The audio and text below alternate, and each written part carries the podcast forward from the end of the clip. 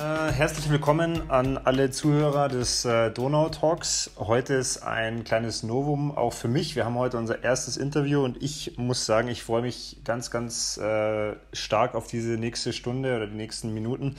Und zwar, ähm, weil ich mit meinem Interviewgast, äh, das weiß er noch nicht, äh, ja, das heißt eine sehr das halt emotionale Verbindung habe, weil ich war oder war oder bin immer im Eishockey gewesen und er war immer einer meiner Lieblingsspieler, das habe ich ihm glaube ich noch nicht gesagt. Ähm, mein heutiger Gast ist äh, Jean-François Boucher, Meisterpanther, da kommen wir später sicherlich auch noch drauf. Ähm, ja, erstmal hallo und danke, dass du dir Zeit nimmst. Ja, hallo und ja, natürlich, es freut mich äh, sehr hier zu sein und es ist ganz cool, dass ich war dein Lieblingsspieler, das, das passt nicht so oft, so äh, ja, danke. Ja gut, also da kommen wir sicherlich später noch drauf, warum das so war. Ähm, als Einstieg hätte ich eine ganz, äh, ganz einfache Frage für dich. Was ist deine erste Erinnerung äh, bezogen auf den Sport? Also was ist einfach das Erste, was dir so einfällt in deinem Leben, äh, wo Sport in dein Leben gekommen ist?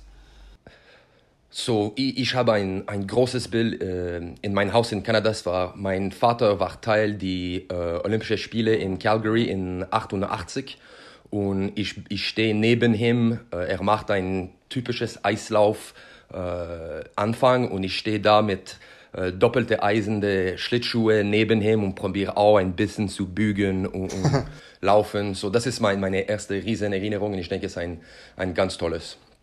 Wenn ich jetzt richtig geschaut habe, dann warst du da wahrscheinlich gerade drei Jahre alt, ne? Also 85 geboren, ja, 88, also dann warst du zwei, drei Jahre alt, als die Olympischen Spiele ja. damals waren. Ja, richtig. Ich, ich bin im Dezember geboren, so ich war zwei und zwei Monate. Ah, okay, cool. Ähm, war dein Vater, hat er das äh, professionell gemacht äh, zu dem Zeitpunkt? Ja und nicht, weil äh, vor 92, ich denke, die Olympischen Spiele waren noch ohne Sponsoren. Ja? Das war voll Amateur. So, er hat natürlich äh, trainiert wie ein Profi, aber er, er sollte auch ein bisschen äh, zeitlich arbeiten und auch jetzt, wenn du sprichst mit ihm, er war niemals ein Profisportler, er war ein, er wollte Geldmedaillen gewinnen für Kanada und das, das war nicht das gleiche als uns, wo direkt als Kind, wir wollen NHL spielen, wir wollen Profi-Eishockey spielen und so. Für ihn ist, ist auch ein ganz, nicht komisch, aber eine Lebenserfahrung und äh, er ist ganz immer fokussiert am Ziel. Und nein, ich, ich denke, er war niemals Profisportler sozusagen. Okay. Ähm, wollte dein Vater, dass du auch aufs Eis kommst? Weil für die Zuhörer, die es jetzt nicht wissen, äh, wir kommen auch nachher noch dazu, ähm, du warst äh, jahrelang Eishockey-Profi. Das heißt, wollte dein Vater, dass du aufs Eis gehst? Wollte er, dass du Eiskunstlauf machst oder Eishockey spielst? Oder wie ist da, wie ist da die Entwicklung? Also wie, wie kommt Jean-François Boucher aufs Eis? Ja, so die ein Thema, das war ganz wichtig für meinen Vater und auch mit meinen meine Geschwistern, ist das nur, dass wir nehmen Teil des Sports, ja, egal was wir machen. Und ich habe natürlich, äh, natürlich auch äh, Eisschnelllauf gemacht, wenn ich war jung und er war mein Trainer. Und ich war ziemlich gut, aber wenn ich war elf, bin ich zu die äh, provinziellen Spiele gegangen und die, die Media-Attention war riesen, ja. Das war so viel, weil ich war sein Sohn und das habe ich nicht gemerkt und ich habe allein entschieden, Eishockey zu spielen, weil in Kanada ist größer. Äh, ich bin ein Mannschaftssportmann und ja, mit meinen Freunden es war nur einfacher, so er hat äh, keine Probleme gehabt, aber später, wenn ich war ein bisschen älter, er war froh, weil er, er hat ein bisschen Angst, dass wenn ich bleibe mit Eisschnelllauf, das immer ein großes Druck äh, auf meine Schulter. So nein, er war immer froh, dass, dass wir haben alle Eishockey entscheiden. Also quasi, dass, dass, dass du ihm nacheifern müsstest und auch solche Erfolge feiern müsstest, weil er eben bei Olympia war und äh, das war so ein bisschen seine Angst. Habe ich das richtig verstanden? Ja, ja, ja, oder das, wann ich bin zwölf, das schon, weißt du, Zeitungen, Fernsehen, ich muss Interviews machen, wie es ist, zu, in die Schatte mein Vater zu sein, kann ich besser als ihm sein und so immer Frage. Und meine Mutter war auch äh, Eisschnelllauferin. Es war nur ein, weil er war schon ein unbekannten Sport äh, in Kanada, so nein, nur ein, ein bisschen mehr Attention als, als ein zwölf Jahre sollte haben. Okay. Ähm, dann war ja aber die Basis vom, vom Eisschnelllauf, ich habe das auch vorhin falsch gesagt, ich habe Eiskunstlauf gesagt, das ist ja was ganz was anderes. Die Basis vom Eis, Eisschnelllauf ist ja dann schon mal auf jeden Fall nicht schlecht gewesen. Äh, als du zum Eishockey dann gewechselt bist, oder? Weil ich meine, du, du konntest ja im Prinzip auf dem Eis gut umgehen. Wie war dann aber trotzdem der Schritt? Also hast du, hast du davor schon Eishockey gespielt, so wie man sich vorstellt, dass in Anführungszeichen jeder Kanadier Eishockey spielt? Oder hast du dann wirklich gesagt, okay, äh, vom Eisschnelllauf direkt zum Eishockey und da einfach erstmal ausprobiert? Ja, ich habe ich hab mit beide gleichzeitig angefangen, wenn ich war drei. Und das war auch ein Problem, wenn ich war jung, weil alle die, die äh, Rennen oder Spiele sind immer am Samstag. So ich sollte immer entscheiden, soll ich spiel, äh, spielen gehen oder äh, der Eisstelllauf machen. Das war immer ein Thema. Und ja, das hilft mehr als ein bisschen. Ja, das für mich die Eisschnelllauftechnik ist viel tiefer. Äh, viel Kraft, äh, viel, äh, ich weiß nicht in Deutsch, Center of Gravity. So auch wenn ich war Eishockeyspieler, Profi, ich, ich laufe ganz tief und ganz runter. So viele Leute denken, dass ich bin klein, weil es schaut so aus von okay. oben, aber es ist nur ja. von, von Erfahrung. Und ich denke, für mich als mein, mein äh, Spielertyp war sehr physikal. Ja. Ich liebe Checks und so zu machen. Und da hilft Eisschnelllauf ganz viel. Ja. Okay. Wie du sollst dein Gewicht äh, bewegen direkt vor das Impact, so du kannst Vollkraft äh, liegen auf deinen Gegner. Das ist übrigens auch ein Grund, äh, warum, ich, warum ich deine Spielweise immer so äh, gefeiert habe, weil es halt doch sehr, ich sag jetzt mal, aggressiv und sehr offensiv war. Also jetzt wirklich da keinem, keinem Zweikampf ausgewichen. Ähm, aber wie gesagt, da kommen wir später noch drauf. Äh, das möchte ich nochmal hinten anstellen.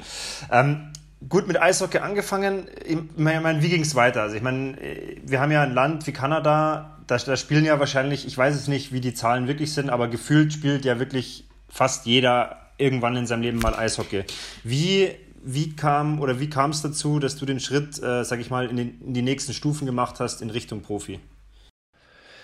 Ja, so natürlich fast jede spielt und das ist ein bisschen wie Fußball in Deutschland so direkt, wenn du ganz jung bist, wir haben verschiedene Levels und wir sind geschickt in Top-Mannschaft in deine Stadt, dann in deine Region und dann in, zum sagen, die Region von Montreal. Das war immer so und ich habe Glück gehabt, dass, äh, wenn ich war jung, ich hätte ein, ein bisschen wie Ingolstadt jetzt, äh, wie junge Familie und viele junge Kinder, so wir waren ganz, ganz stark.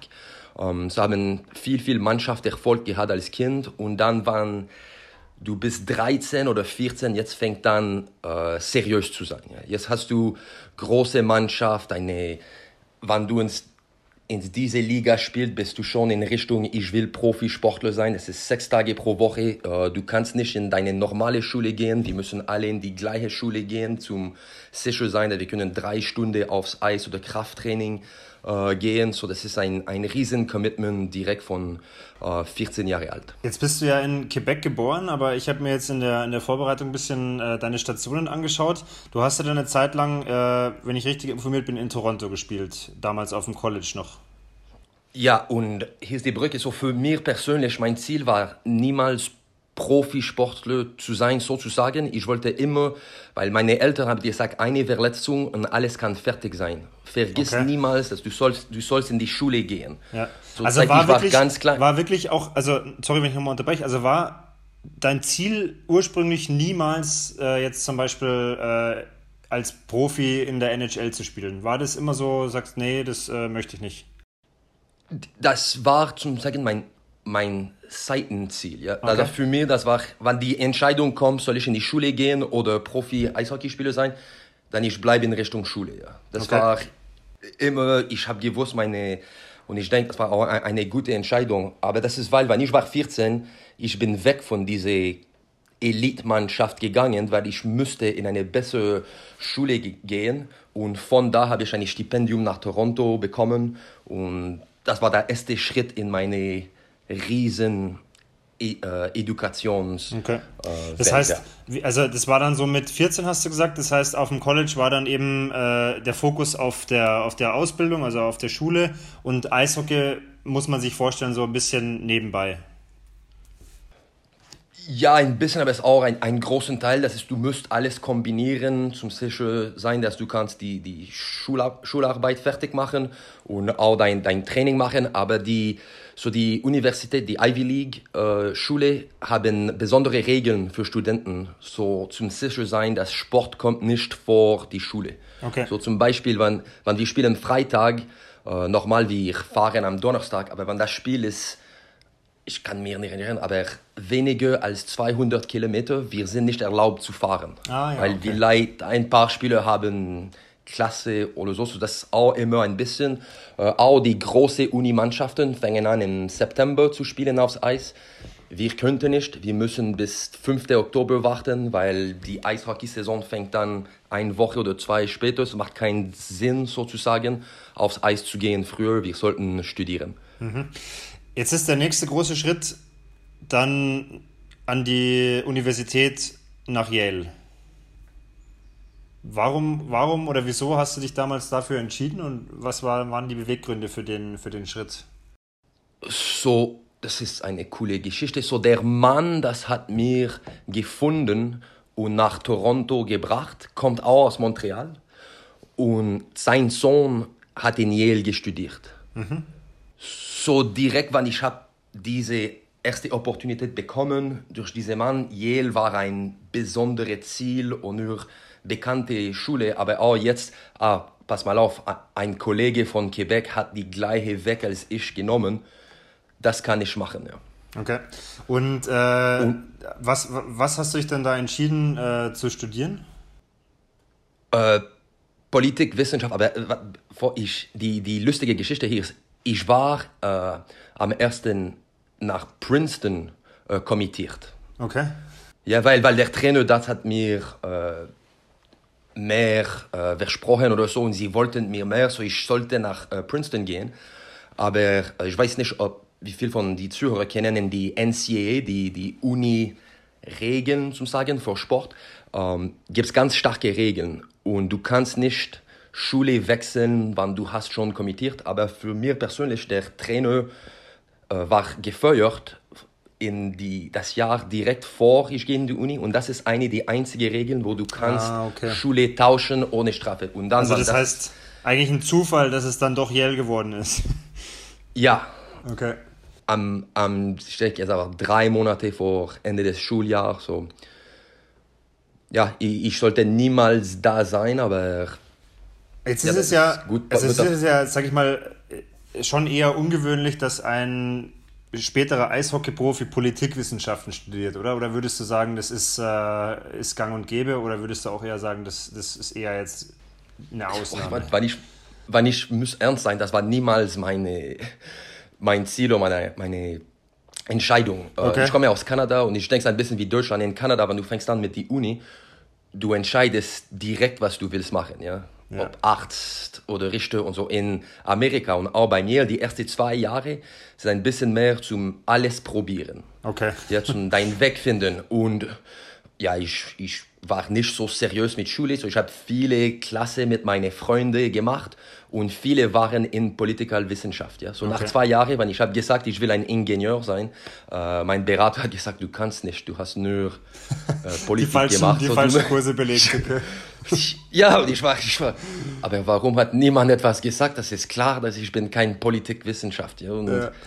ja so das, das, es ist cool auch, weil es ist als Kanadier, wir sind ganz gut in die äh, Sciences, ja, Physik, Chemie, Mathematik und so, aber wir erklären nicht oder argumentieren nicht so viel. Und das okay. war ein großer Teil von äh, Politikwissenschaft und bei Yale, das ist die, die Hauptthema, ja. Sie, zum Beispiel, wir sind 300 Leute in eine große, ähm, großes Raum, aber dann wir sind untergebrochen in Teile von 12, 13, 14 Studenten von verschiedenen Hintergründen und dann der Lehrer stellt eine Frage und dann hast du diese eine Person von Kenia, eine von Kanada, eine von Texas, das unterhalten zusammen und du lernst ganz viel in so einem Weg. Jetzt, äh, das ist jetzt ein, ein Zwischeneinwurf, aber ich war äh, vor knapp zehn Jahren auch eine Zeit lang in Kanada und ich habe Kanada immer als sehr, sehr, sehr offenes Land erlebt damals und wie du das eben gerade geschildert hast. Also Leute aus vielen verschiedenen Teilen der Welt. Also es sind ja viele Einwanderer in Kanada und viele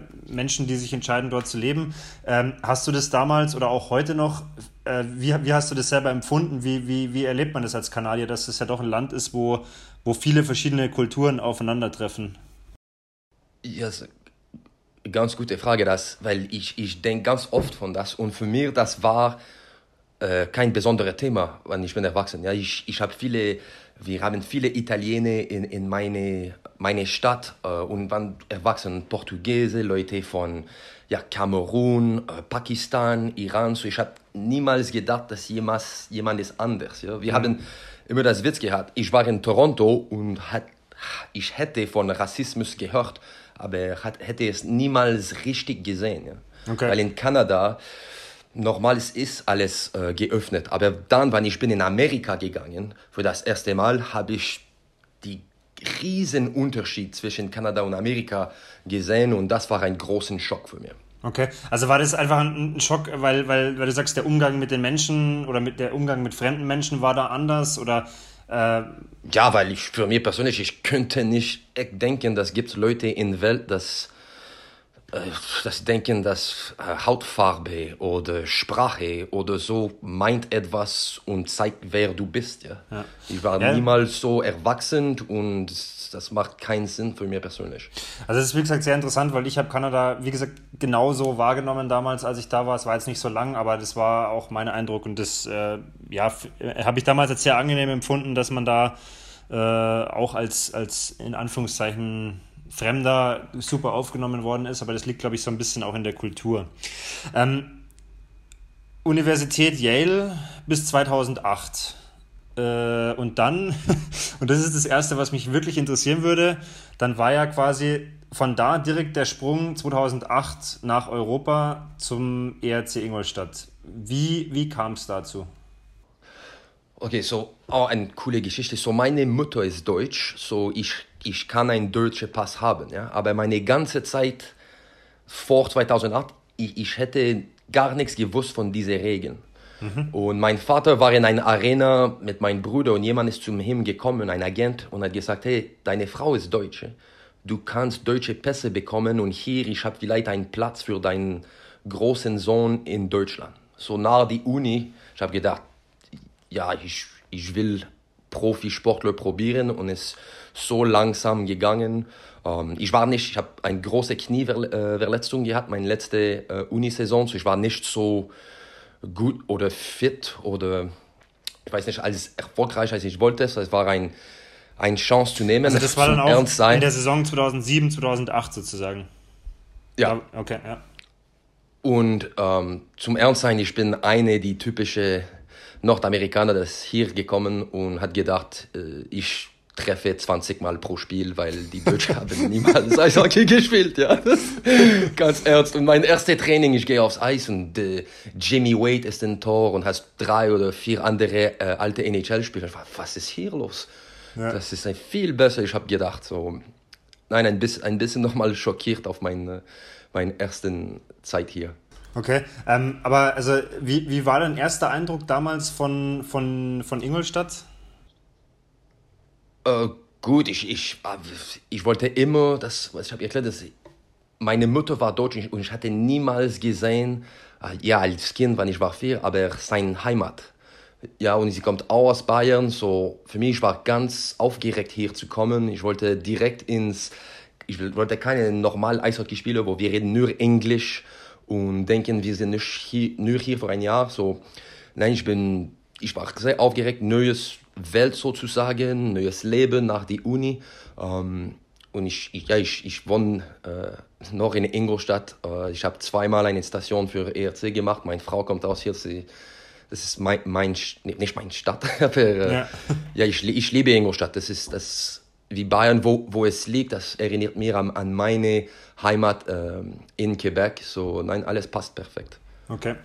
Ähm, jetzt war ja die erste, die erste Zeit in Europa auf, auf eine Saison begrenzt. Also du warst ja nur ein Jahr in Ingolstadt. Ähm, wieso war das nur so kurz?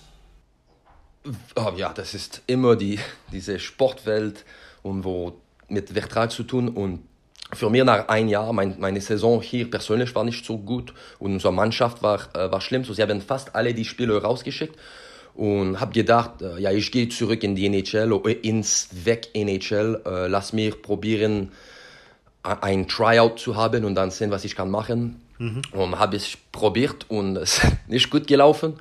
Und weil ähm, dann die, die NHL-Saison fängt später an als die DL, wann ich war fertig mit meinem Tryout. Die Saison war so spät in Deutschland, dass ich, ich hätte also war keine, keine Chance zurückzukommen. Keine Chance mehr, andere, andere Vereine noch irgendwie anzusprechen oder... Ja, und nicht mit meine, die, meine Saison davor. Ich war nicht gut genug, einen Vertrag zu, zu bekommen. Ja. So äh, bin ich in die, die verrückte Liga des Welt gegangen, äh, diese Semi-Pro in, in, Quebec. Okay. Und das ist das war dann in, äh, in St. George, habe ich, hab ich gesehen, oder? Also da warst du dann ja. drei Jahre ja, lang. Und, das ist, und wie, wenn du sagst ja. semi-professionell, also äh, du warst aber dann zu dem Zeitpunkt, äh, hast du nur noch Eishockey gespielt? Ja, ich habe nur Eishockey gespielt und da gewohnt, aber viele Spieler arbeiten Montag bis Freitag und wir haben kein Training in dieser Liga. Ah, okay. Wir, wir spielen nur Freitag, Samstag und es ist kein äh, talentierte Liga, ein bisschen, aber es ist ein Kampfliga. Okay. Jede Mannschaft hat vielleicht fünf, sechs Tough Guys ja. und jedes Spiel, sie kämpfen jede zwei, zweimal oder so. Okay. Es ist ein bisschen mehr für Entertainment und so und eine Opportunität für viele Spieler noch Eishockey zu spielen, aber nicht Vollzeit und okay. mit einer anderen Karriere zu anfangen. In der Zeit habt ihr zweimal die LNAH Championship gewonnen. Ist das, ist das ein Titel, der, der viel wert ist? Oder sagt man so, naja, äh, es war eh nur so eine semi-professionelle Liga, also so viel zählt ja, es nicht? Denk, ja, und äh, Wert allein ist fast nichts, ja, weil es eine Semi-Pro-Liga, viele kennen die Liga nicht. Aber für mich ist immer ein Mannschaftssport, egal. Und in, in die LNH gibt es nur sechs Mannschaften. Ja, es ist nicht so schwer zu gewinnen. Okay. Aber wenn jemand, wenn jemand kennt Eishockey und diese Playoff-Konzept von äh, Best of Seven, wo du musst vier Siege gegen eine Mannschaft ja. gewinnen, weiter zu gehen, äh, das ist immer ein Riesenerfolg, diese Pokal zu zu gewinnen. Ja? Das, ist, das ist gar nicht so tun, wie was es wert in die, die draußen in der Welt, aber in, in unserem Herz und mit die, die Jungs in die Mannschaft, dass wir wissen, was wir haben geschafft. Also es hört sich jetzt, ich meine, äh, jetzt sitzen wir uns nicht gegenüber, aber es hört sich so in deiner Stimme so an, als ob das schon eine sag ich mal, eine, eine, schöne Zeit gewesen ist und auch, sag ich mal, mit, mit guten Emotionen verbunden. Äh, weil du sagst ja, ja, es war mit den Jungs und die Playoffs und es ist was Besonderes. Also, wie hast du jetzt die, die Zeit äh, so im, im Nachgang noch in Erinnerung? Ja, und äh, genau wie du sagst, auch, ich, ich habe das Privileg, ich habe ein paar äh, Championships in meinem Leben gewonnen. Und das ist immer die Unterschied, denke ich. Wenn du guckst in der Vergangenheit, die beste Mannschaft, wo ich, hatte, ich hatte das meisten Erfolg als Mannschaft, waren immer mit die coolsten Jungs, ja. Wo wir hatten Spaß, aber auch hart gearbeitet. Und ich denke, das ist eine Schlüssel in Eishockey. Es ist, du musst eine gute Kombination von Talent und Charakter finden, ja. Und ja, in dieser Mannschaft, wir hatten, weil die, die Liga ist so tough und Angst spielt einen Riesenfaktor, ja. Und in, die, in unserer Mannschaft, wir waren ganz äh, fest verbunden, wir hatten ganz, Moment, ganz viele Momente, wir könnten aufgeben, äh, und hab, haben wir nicht. Und äh, ja, nein, ich, ich habe ganz gute Erinnerungen von, von dieser Saison. Okay.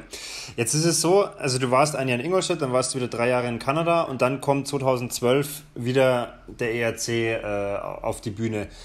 Wie, wie hast du den Sprung dann nochmal geschafft, wenn du sagst, du warst in so einer semi-professionellen Liga? Wie kam der Sprung nochmal äh, sozusagen zum, zum Vollprofi und auf ein nochmal höheres Niveau? Ja, so das ist auch Wahnsinn. So, ich war in dieser Quebec-Liga, das war, das war so verrückt. Nach drei Jahren weil ich, ich war immer aufs Eis am Ende des Spiels, weil ich war der dritte Mittelstürmer.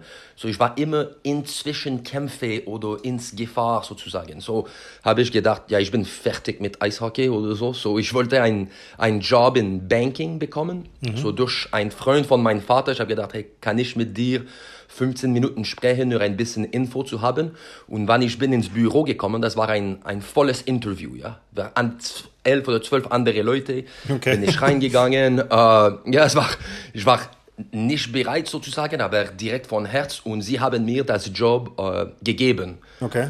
Da, ich, ich sollte nur ein Buch lesen und zwei Wochen später einen Test machen und wann, wann ich schaffe das Test, dann boom, ich bekomme das Job. Okay, also eigentlich, bin, eigentlich war da quasi die Eishockey-Karriere sozusagen vorbei.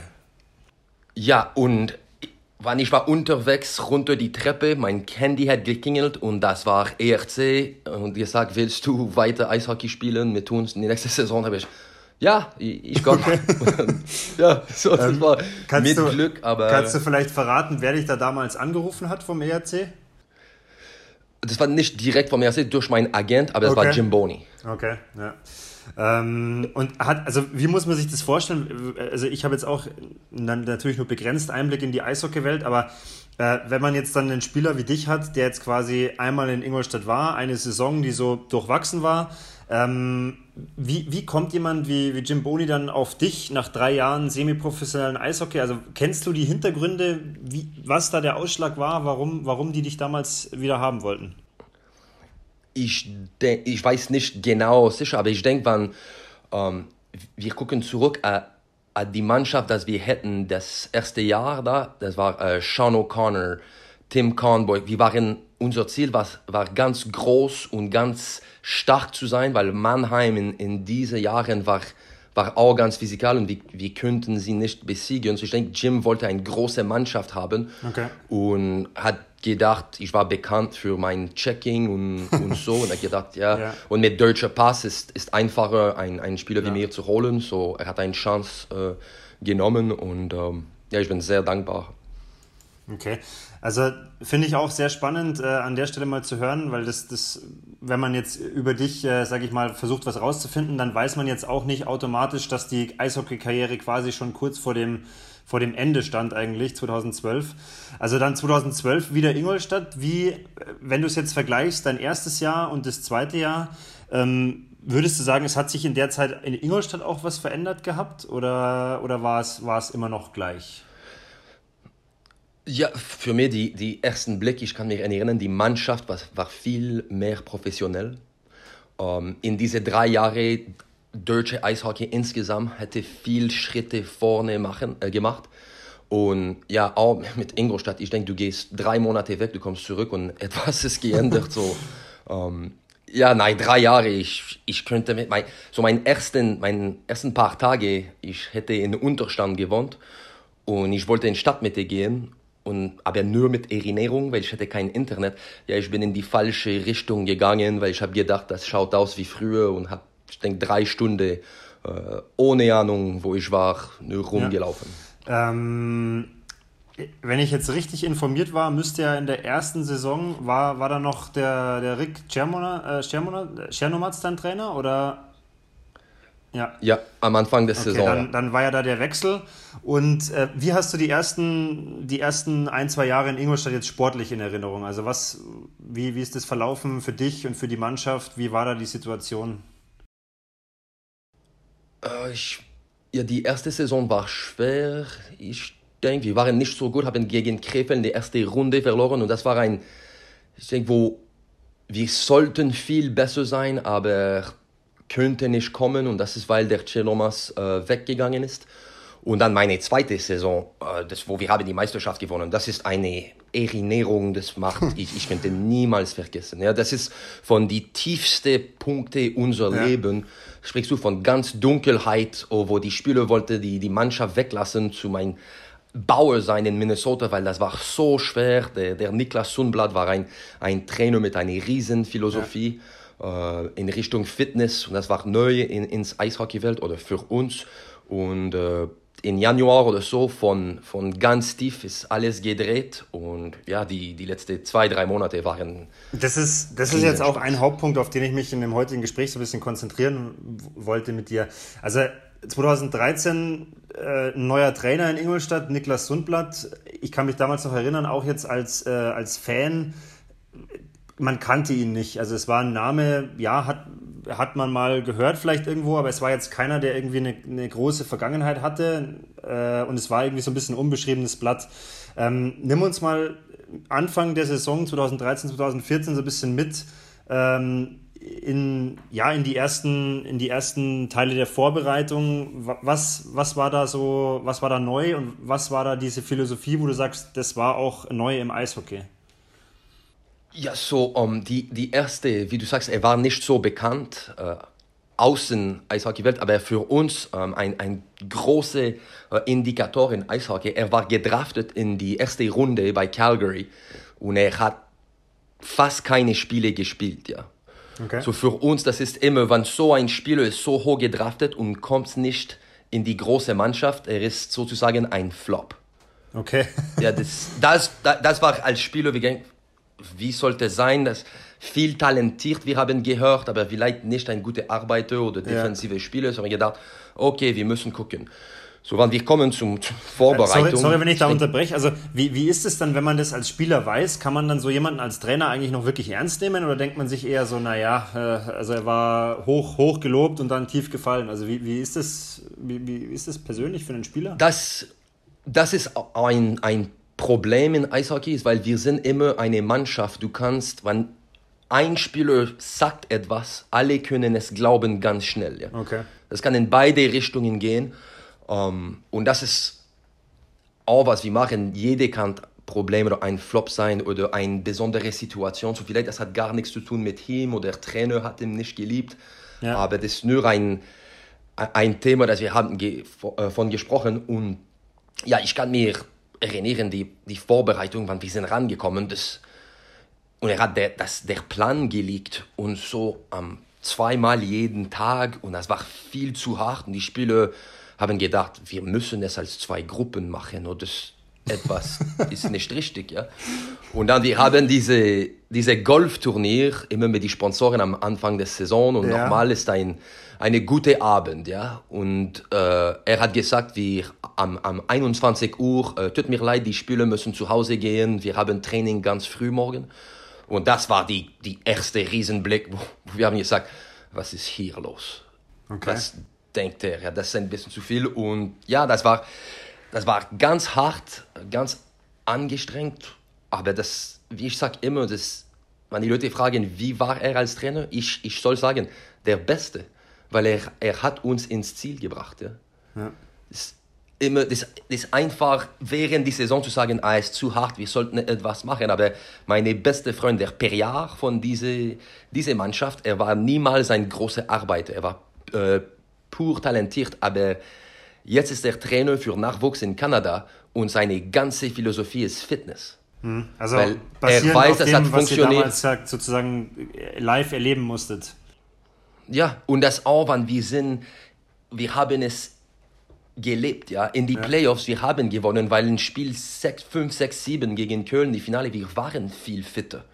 Ja. Ja, und wir können, wir, wir könnten sehen, wo nochmal, wenn du bist ein, ein bisschen unfit, dann bekommst du das extra Push oder das erste Gamebreaker, große Moment. Und wenn wir gucken zurück an unser äh, Playoff-Run, das hast du ganz besondere Spiele, das haben große Tore äh, geschossen in ganz wichtigsten Moment und das ist, das hat mit Fitness zu tun, ja. Okay. Das ist auch, wie klar du, du kannst denken, wie, wie viel dein Herz brennt zum Gewinnen. Jetzt gehen wir noch mal kurz in die Saison 2014 rein. Also wenn ich jetzt so ein bisschen an die Erinnerungen gehe oder in die Erinnerungen gehe, die ich noch daran habe, war das ja irgendwann, sag ich mal, Anfang des Jahres, Januar, Februar, hochdramatisch. Also das war ja sportlich, ich weiß gar nicht, wie viele Spiele ihr da am Stück verloren habt, aber da lief ja überhaupt nichts mehr. Also da war ja wirklich äh, ja, der, abs der absolute Tiefpunkt erreicht. Ähm, was hast du da ja, noch für Erinnerungen? Also wie, wie, hast du die Situation im Kopf? Wie, wie, wie siehst du das heute? Oh, ich, ich hab, so, das ist, ähm, wir haben elf von zwölf Spiele in Reihe verloren, ich denke, und ein paar Highlights äh, der 50 Jahre Spiel gegen Düsseldorf. Und Düsseldorf hat, hätte eine halbe Mannschaft. Ich denke, sie haben zwei Siege die ganze Jahr. Wir haben verloren. Dann kommt das zwölfte Spiel, war ein riesen Derby gegen Augsburg. Und wir haben, ich denke, 7-1 oder 7-2 verloren. Und nach diesem Spiel, wir waren von Polizisten äh, zurückgefahren von Augsburg zum sicher sein, dass niemand greift uns an. Okay. So, wie, so wie, also, ich meine, es ist natürlich immer schwierig, das jetzt im Nachhinein zu bewerten, aber wie, also wie, wie, wie kam es dazu? Also was, was ist zu dem Zeitpunkt falsch gelaufen? Also was, warum, warum war das so ein, ein Negativlauf? Das ein Teil ist, wir waren zu müde. Ja, wir haben zu hart gearbeitet. Das war ein neues Konzept. Der, der Sonny, das war seine erste Station als Trainer. So, er wollte Fitness bringen, aber er, hat, er hatte keine Erfahrung. So vielleicht seine Philosophie war ein bisschen zu hart, aber es ist auch immer, jede Mannschaft kann jedes Spiel gewinnen. Okay. Und wenn du fängst an, ein bisschen runter zu rutschen, ein kleinen Cut passiert und dann alle sagen, ah, wir gehen nochmal, ist das, mir egal oder lass diese Saison beendet, das ja. ist ein total Abtraum und, und so kleine Geld. Wenn du hast kein, wenn du glaubst nicht an dir selbst, ist ganz schwer zu gewinnen. Das ist, das ist jetzt für mich ganz interessant, weil ich glaube, das ist auch für viele Zuhörer vielleicht ein interessanter Punkt, den man so ein bisschen ins Leben übertragen kann. Kannst du heute sagen, was da so ein Moment war, wo, wo vielleicht du für dich persönlich auch wieder an dich geglaubt hast und auch die Mannschaft wieder? Also gab es da so einen Moment, wo man sagt, was, was ist da passiert? Also war es jetzt ein Sieg oder war es so, war es eine, eine, ein Moment in der Kabine oder was war es? Also was war der... Das ist ein, eine genau äh, präzise Moment und das liegt auf äh, der, der Sonnenblatt auch, ist ganz oft der, der Trainer denkt, er ist immer richtig und hat keine Open Meetings mit der Mannschaft. Ja? Und äh, der Sonnenblatt ist mit die ganze Trainer, die ganze Spieler, wir sind in der Kabine gesitzt, äh, hat die Tür zugemacht und gesagt, lass uns hören, was läuft nicht richtig, was wir können machen, was alles. Ja? Und von diese, das war ein, ein bisschen schwer äh, am Anfang, weil ein paar Spieler haben äh, gesagt ihre Meinung und wir sind rausgekommen und der, der Sundblatt hat gesagt, was sollen wir machen? Und zum Beispiel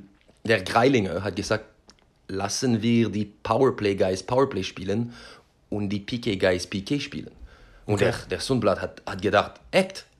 Und das Derek Hahn, Hanner, willst du kein PK spielen? Er hat gesagt, nein, das ist, ich verliere Energie, das macht keinen Sinn für mich. Da hast du die, der Bush, der Gavi, diese kleine verrückte Idioten, das wollen Schüsse blockieren, ja? ja? Und das und das ist, aber das von das und dann auch unser System zu verhindern, ja? Und der Sonny hat an uns gedacht, hat, okay, wenn sie wollen so spielen, dann probi probieren wir es, ja? Und das war jetzt für mich persönlich und so die Chance zu haben, weil ich könnte nicht 30 Tore treffen, ja? Aber jetzt jedes Spiel zum Wissen, ich bringe meine Unterzahl-Einsatz und ich bin hier mit Ziel, mit Zweck und jeder Spieler in die Mannschaft weiß genau, was er müsst bringen, die Mannschaft vorwärts zu, zu, zu bringen. Es ist und ja eigentlich, von dieser also, Zeit es hört sich ja jetzt, wenn du das so sagst, hört sich das ja ganz, ganz einfach an, aber es war ja wirklich wahrscheinlich in dem Moment trotzdem super schwer, also nicht nur für den Trainer, sondern auch für die Mannschaft, das, das, das umzusetzen. Also dass man wirklich weiß, okay, hey, was ist überhaupt meine Rolle und was, was muss ich jetzt hier eigentlich tun? Äh, aber als ihr das gemacht ja, habt, war ja dann und das muss man ja wirklich sagen, auch als Außenstehender, wenn man das so ein bisschen beobachtet hat, war ja dann erkennbar, da hat sich nicht nur ein bisschen was getan, sondern das war ja ein komplett neues Gesicht. Also würdest du das unterschreiben, dass, das, dass der Prozess dahin zwar schwierig war, aber dass dann, als es alle verstanden haben und als alle da, dahinter gestiegen sind, dass dann da wirklich eine neue, neue Energie frei geworden ist? Ja, ja, das 100 Pro. Und auch, das ist ein bisschen, wann ein Kind hat immer Regeln oder denke, er wird geschimpft und dann jemand sagt, go, lauf los, lauf los, was du musst machen mit deinen Freunden hier, sie können den ganzen Tag rumlaufen, weißt du, Bäume klettern und so. Und das war, wir haben entscheidet, was wir, wie wir wollen weitergehen. Und jetzt, das, das war wir können nicht mehr sagen, aber der Sonny arbeitet uns zu hart oder so. Jetzt, das war unsere Responsabilität, unsere Chance und, und Ziel zu greifen. Und ja, das hat einen riesen Spaß gemacht. Ja, das ist, und auch, wir hatten keinen Druck mehr. Wir haben Berlin in die erste Pre-Playoffs-Runde gespielt. Das, das war jetzt wir haben alle gedacht. Also es ist ja, ich meine, ihr habt es ja dann gerade so äh, in die, in die Pre-Playoffs geschafft. Und jetzt war ja, jetzt war ja Berlin die Jahre davor Serienmeister ja, und, äh, und, und jetzt auch. Die hatten auch eine auch schlechte ein Saison, sag ich mal, aber es war ja so: ähm, Ingolstadt gegen Berlin, Pre-Playoffs. Also, ich weiß nicht, wie es du empfunden hast damals, aber von außen war klar, okay, Berlin hatte keine so gute Saison, aber der ERC hat keine Chance. Ja, und zum Ernstsein, ich, ich denke, dass jeder Eishockeyspieler, wann geht's aufs Eis, denkt, dass er kann gewinnen. Und ich bin, das war auch meine Stärke, dass egal wie steht an der, wer steht an der anderen Seite, du musst glauben und alles geben, zum sehen, was passiert. Aber meine, meine Mutter äh, ist ich denke, zwei Tage vor das erste Spiel gelandet und ich habe gesagt, ich denke, ich bin zurück in Kanada vor dir, weil wir spielen okay. gegen Berlin. Und sie hat gesagt, nein, nein, sie gewinnen. Und okay. äh, eine ganz coole Geschichte zum Beispiel ist der Tyler Bauk, wir hatten zu viele Ausländer. Ja. Und eine kann nicht spielen. Und wenn wir haben Spiel 1 in Berlin verloren, dann wir nehmen einen Ausländer raus und schicken eine rein. Ja? Und der Tyler Bauk hat gewusst, er spielt nicht das nächste Spiel seine letzte Saison in seiner Karriere. Und er, er war Kapitän. Ne? Also er war Kapitän und, aber er, und er ist ein sehr emotionaler Typ, aber er, er könnte nicht aufhören zu weinen, sozusagen. Ja, ja. Und das war, das war gar nicht einfach nur, das könnte vielleicht sein Spiel sein. Ja. Und dann, wir haben, weil egal wann wir gewinnen Spiel 2, dann wir, wir bleiben die, die ganze Mannschaft für Spiel 3. Ja. Mhm. Und dann diese ganze Ding, wir könnten niemals in Berlin Spiel 3 gewinnen oder so. Und, aber Was? das ist, und, und coole Geschichte, er ist zurückgekommen als Verteidiger später okay. in die Playoffs. Und ja, da kannst ja. du sagen, wie viel sein Herz hat. Er war sehr dankbar und das auch, wenn du fragst viele Leute von, oder viele Spieler von dieser Mannschaft, stolz zu gewinnen, ja, aber stolz, dass wir haben Tyler Bauch so eine Ende des Karriere ge gegeben. Ja, er hat eine riesenschwere Saison gehabt, persönlich, ja. äh, auch mit Verletzungen und er ist so ein, ein cooler, ein echter Kapitän. Ich denke, viele Spieler von, von dieser Mannschaft sind stolz, dass sie waren so ein, ein, ein Teammate sozusagen. Ja, das ist die Definition von einem echten Eishockeyspieler. Ich meine, die, die ganzen Playoffs, die, die gehen ja, oder die, diese, diese fast schon Märchengeschichte geht ja in den, in den Pre-Playoffs los ähm, mit dem Tor damals von, von Benedikt Chopper. Ich glaube, der hat ja davor, hat er davor überhaupt jemals ein Tor geschossen? Ich glaube, gefühlt nicht. Und dann trifft Nein. er gegen Berlin sozusagen äh, ausgerechnet da. Ja, und auch was ist äh, in diesem Spiel, Spiel 3, der Gavlik hat äh, getroffen das erste Tor. Er, er hätte in Schnecke 25 Spiele nicht getroffen. Der Hambly hat das zweite Tor geschossen. Das war sein zweites Tor der Saison. Und dann der Schopper in Verlängerung. Ja, er hat, ja. er hat, er hätte keine. Und nur wenn er trifft das Tor, ist schon, schon ein, ein guter Schuss. So, nein, das war Wahnsinn. Aber es ist auch, wenn, jetzt wir kommen zurück, aber das macht Sinn, dass wir haben gewonnen, weil für Schopper in so einem Moment zu treffen, das zeigt, wie viel Charakter die Mannschaft hat. Ja, wir, wir hatten nicht gewartet für unser La Liberté oder immer unser Torjäger. Ja. jede hat alles gegeben und, und ja, die, diese Zelebration ins Eck nach diesem Tor ist eine deiner große, größte äh, Erinnerung aller Zeiten. Ähm, wenn du jetzt sagst, okay, Pre-Playoffs, Berlin geschlagen, äh, Meister aus dem Vorjahr oder Meister, ich glaube, von den drei Jahren davor, zwei, drei Jahren davor, ähm, wie war da dann die Stimmung? Also habt ihr da dann gesagt, okay, da, da geht mehr oder habt ihr gesagt, gut, wir schauen erstmal nur auf die nächste Runde? Ja, das, und wir waren Spielprofi. Wir, wir haben Freitagabend gewonnen in Verlängerung. Ich denke, das war halb zwölf schon. Und das nächste Spiel war Sonntag um 14 Uhr in Krefeld. Also wir sind ins Hotel, wir haben voll gefeuert. Ja? Wie wir haben das Pokal schon gewonnen, weil für uns das war schon eine, ja, ein, ja, es war schon eine Erfolg Erfahrung. Punkt, ne? Ja, und das ist etwas mit Sonny die ganze Zeit. Wir hatten eine gute Trinkenmannschaft sozusagen. Und das hat uns ganz fest als Teammates gemacht. Aber eine, wenn du guckst zurück und das ist jetzt einfach zu sagen, aber wir haben das erste Spiel gegen Krefeld, ja, wir waren ein bisschen unfit, aber sie waren 4-0 in Führung nach einem Drittel. Ja. Und jetzt der Conboy, einer meiner Lieblingsspieler, ist zu mir und ein paar andere gekommen und sagt, mach etwas verrückt, so sie wollen, sie haben keine Chance, sie müssen kämpfen. Ja. Und dann, wenn es passiert, er hat gesagt, das gibt mir die Chance, etwas voll verrückt zu machen und dann sie werden Angst haben und nicht mit uns spielen. Okay. Weil sie waren eine pures Talentmannschaft und das ist funktioniert. Er war in Spiel 1 äh, fast von der Trainer von, äh, der, der, Trainer von Krefeld hat probiert, von Bank aufs Eis zu springen. Ähm, der Conboy war, ich denke, für ein Spiel gesperrt und sollte 15, 1500 Euro zahlen, weil er war zu verrückt. Aber von Spiel 2, 3, 4, 5, wir haben alle vier gewonnen, einfach, weil Krefeld hat voll Angst gehabt. Ja? Und das ist auch ein großes Thema bei, bei Eishockey. Also das ist ja auch so ein bisschen, also ich meine, damals, wenn man das ein bisschen sieht, war ja so der, der Parade-Bad Boy der Mannschaft war ja Tim, Tim Conboy. Aber es war ja auch so ein bisschen deine Rolle, sag ich mal, ähm, schon bewusst Nadelstiche zu setzen gegen den Gegner. Und war das auch so, also wie du gesagt hast, war das so ein bisschen so auch eure, eure Taktik damals, dass man gesagt hat, hey, okay, wir, wir müssen zwar auch unser Spiel machen, aber wir wollen auch zeigen, hey, wir sind eine harte Mannschaft. Ja, das war voll unser Ziel und ja, ich liebe das, aber für mich persönlich, was ist, ist wichtig, ist, ein Convoy hinter mir zu haben. Auch so Leute, das wollen mir gern verteidigen, wenn ein Check ist zu groß, so an die Grenze. Ja? Und das ja. kommt von diese, die, die, diese Bindung zwischen Spielern. Und zum Beispiel unser Ziel war, gegen Krefeld ganz hart zu spielen. Aber dann, wir haben gegen Hamburg in die nächste Runde gespielt. Und jetzt haben wir ihn voll verändert. Wir hatten jetzt, gewusst, sie haben kurz, ganz große kurz, Spiele. Einbrech, äh, einhack. Äh, Hamburg war, glaube ich, damals äh, war Vorrunden, Vorrundensieger, oder? Also die waren, glaube ich, die beste Mannschaft ja. in der Vorrunde. Das heißt, es kommt ja auf dem Papier wieder eine Mannschaft, die, die ja deutlich besser gewesen ist als ihr über die ganze Saison hinweg. Also was, du hast gesagt, ihr habt eure Einstellung verändert und also was, was ist da wieder passiert? Wie, wie geht man, wie habt ihr das angegangen damals? So, wir haben zum Beispiel gemerkt, sie haben ein ganz gutes Powerplay, so wir müssen aufpassen. Ähm, sie haben große Spieler, zum Beispiel der David Wolf, das ist jetzt ein, ein sehr äh, wahnsinniges Player für Deutschland. Er war ganz jung an diesem Zeitpunkt und wenn, wenn du fangst ein bisschen hin zu prügeln, dann er geht voll Gas und verliert seinen Kopf. Ja? So, wir hatten gewusst, wir können ihn benutzen, etwas verrückt zu machen und seine Mannschaft weg von Ziel äh, bringen.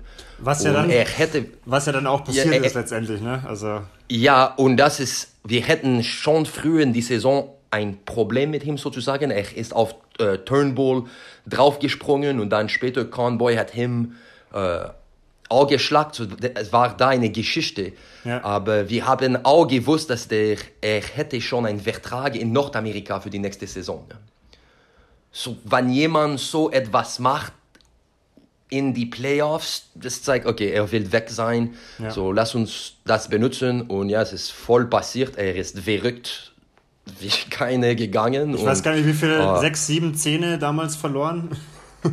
ja, der, der Shopper, ja, ja. voll. Ja, er sollte vielleicht seine Hände ein bisschen höher bringen. Aber ja, das war Vollschlag und der David Wolf ist schon ein riesen äh, starken Bär. Wenn, ja. Das ist jetzt vielleicht auch wieder, also das kann man sich als Außenstehender jetzt vielleicht auch wieder schwer vorstellen. Ich meine, ich war damals im Stadion und ich habe das von außen gesehen, aus der Kurve. Ähm, aber wie, wie, fühlt sich das an, als, als auf der Bank, als, als Spieler, wenn du siehst, was mit deinem, mit deinem Mitspieler passiert? Also was, was macht es in und das, dir? Wie, wie, wie fühlt sich sowas an?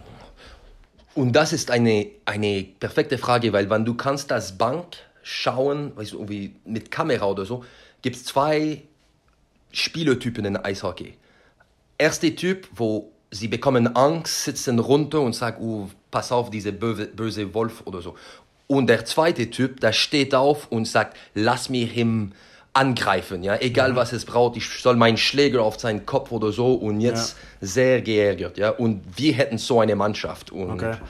ja, das ist auch, wenn so etwas passiert, ist schlimm für Schopper, aber es auch uns persönlich zeigt, zeigt uns eine weitere Seite von unserer Mannschaft und dass niemand kann etwas machen, das kann uns halten. Ja, also war quasi da auch wirklich so dieses, äh, die Mentalität da, hey, äh, nicht mit unseren, nicht mit unseren Leuten. Ja, ich, genau. Und auch, wir, wir haben früher gesagt, Conboy war der Bad Boy, aber gibt es viele so große Spiele in Eishockey, ja, aber die meisten wollen nicht kämpfen, ja. Okay. Sie haben keinen Bock, sie sind nicht so aggressiv. Der Conboy braucht nix. Ja, das etwas ganz klein passiert, sag ich komme voll drauf und er spricht auch ganz viel, der, der ganze Spiel vor Store ist immer da mit Schlägen, immer, du weißt immer, seine Präsenz ist da und das kommt, wenn du, du weißt, du musst sieben Spiele gegen Conboy und weil ich, ich kann sagen, jetzt ich oder so, dass wir kommen immer an 100 Prozent, wir halten nicht, das ist auch ein ganz großes Mentalstück. Ja. Jetzt lass uns mal, äh, also ihr habt Hamburg besiegt, lass uns mal ins Finale hüpfen und lass uns mal an den Punkt hüpfen, äh, wo ihr das zweite Spiel verloren habt. Also es stand ja dann 2-0 für Köln. Ähm, ja. wie, wie war da die Stimmung in der Mannschaft? Ich meine, ja, zwei Spiele verloren, da denkt man sich natürlich, oder zumindest als Außenstehender war da irgendwie so, puh, oh, das wird jetzt aber ein schwieriger Weg. So, so nochmal, wie, wir waren in die ganze Playoffs nur, ey, wir sollten nicht hier sein, das ist alles ein Bonus, ja. Und ich kann mich erinnern, diese zwei Spiele, die zwei Spiele in, in Lauf der Saison in Köln, ich denke, wir haben kein Tor äh, geschossen. Wir haben 5-0 und 6-0 verloren. Äh, und vielleicht Hamburg war der Vorrunde äh, Sieger, aber Köln war auch eine Wahnsinnsmannschaft. Und wir haben immer gedacht nach Spiel 2, äh, wie können wir gewinnen? Ja, jetzt, wir müssen ja. etwas finden, wir kämpfen weiter, aber jetzt, jetzt äh, zeigt ein bisschen härter als die andere Runde. Ja, weil, also ich meine, das dritte Spiel war ja dann wieder in Köln. Das heißt, du fährst mit einem 2-0 Rückstand nach Köln und weißt, hey, boah, wir haben die ganze Saison da schlecht gespielt. Ähm, kannst du dich, kannst dich erinnern, ob es irgendwas gab, was, was das dann rumge rumgeworfen hat? Oder was, was war der, was war der, ja? Aber nicht ganz, ich kann mich ganz gut erinnern, weil ich habe das erste Tor geschossen an dieses Spiel, ja. Ja. Und das ist immer, was ich habe gedacht, du, wir könnten niemals warten. Nur alle haben gesagt, ey, lass, lass uns wissen, sie sind normale Menschen. Vielleicht sie spielen eine große Halle, aber wir haben alle besiegt, fertig, wir gewinnen. Ja, das ist, und wir hätten auch, das auch, der Sundblad war früher Co-Trainer in Köln. Ja. So nach Spiel 2, er hat uns ein bisschen von die Meinung von diesen Spielern, wie, wie feich im Kopf sie sind, äh, was wir müssen machen, so sie können langsam brechen und welche Spiele wir müssen mitsprechen, welche wir sollen allein lassen und so ein paar Tipps zu äh, andere Wege zu finden zu, äh, zu können. Äh, ja, besiegen. Es hat ja, es hat ja super geklappt. Es stand 3-2 und auch da kann ich mich wieder sehr gut erinnern, weil ich war dann beim sechsten Spiel äh, wieder im Stadion und es war ja, es war eine sehr, eine sehr krasse Atmosphäre, weil es war klar, wenn Ingolstadt das vierte Spiel jetzt, oder das sechste Spiel gewinnt, dann wird Ingolstadt zu Hause Meister. Und ich glaube, zu dem Zeitpunkt, wenn, wenn, ich, wenn ich mich jetzt damals äh, erinnere, ich glaube, damals hat das Stadion das fast so ein bisschen erwartet, weil das Momentum, sagt man ja immer, äh, gerade in den Playoffs, war zu dem Zeitpunkt ganz klar auf Ingolstädter Seite. Dann ist Verlängerung, äh, ein Schuss von den Berlinern, der ist drin und es steht 3-3. Was, was, war da, was war da bei euch los oder wie hat sich das angefühlt? Oh, ja, wie, wann die Luft geht weg von den Reifen, ja, und wie, wie du sagst, ist richtig. Wir fahren ins Arena, wir spielen Fußball ein bisschen draußen, können die Fans von Köln und Ingolstadt sehen, wir können diese Atmosphäre fühlen. Äh, ich sage immer, dass der Pokal ist in die Arena und, und so kleine Details, aber äh, kleine Stück, der, der Tor in Verlängerung war von Mirko Lüdermann äh, geschossen. Ja? Er war 42 und eine Legende, aber es ist auch ein kleines Teil, das so eine alte Spieler oder nach seinen seine besten Jahren, dass er findet einen Weg, äh, so ein Tor in so einen großen Momenten zu, zu schießen, ist, ist ein, eine große Qualität von ihm. Und dann, aber die, die, die, die, Gefühl nach des 3-3, wir hätten keine Zeit, weil direkt, wann die Puck ist reingegangen, äh, der Collins und Sieger Jeglich sind ein bisschen zusammengekommen und dann, er hat ihm einen Stock geschickt, oder wie es heißt, gegeben. Oder das ist voll, weiß ich, 20 Spiele von ja, beiden Mannschaften. Das auf einmal, auf einmal, also für, für uns Fans war klar, okay, da, da ist ein Tor und keine 10, 15 Sekunden später waren alle Spieler auf dem Eis und es war mega hektisch und irgendwie wusste keiner, was überhaupt los war. Ja, und das ist, das ist eine coole Moment in, in Eishockey, weil jetzt gibt es zu viele Spieler aufs Eis, die Schiri können nicht alles sehen. So, wenn du bist ein bisschen schlau oder verrückt, du kannst jemanden nehmen und sagen, komm her, mein Freund, du hast keine ja. Chance und dann boom.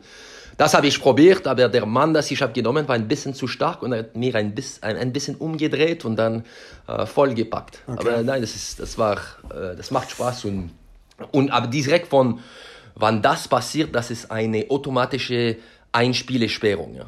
Okay, ja genau. Also und, das heißt, und, äh, er wurde damals, er, er war glaube ich auch Kölner Kapitän, oder? Also zu dem Zeitpunkt. Er war, äh, er war, nein, er war äh, während die Saison geholt im Januar. Ah, okay. Nur, so, er kann ein, ein Offensivspezialist sein. Ja? Ja, ja? Und er hat fast die ganze Tore vorbereitet. Und ich kann mich erinnern, mit, mit Kahnboy per Jahr aufs Flugzeug Richtung Spiel 7.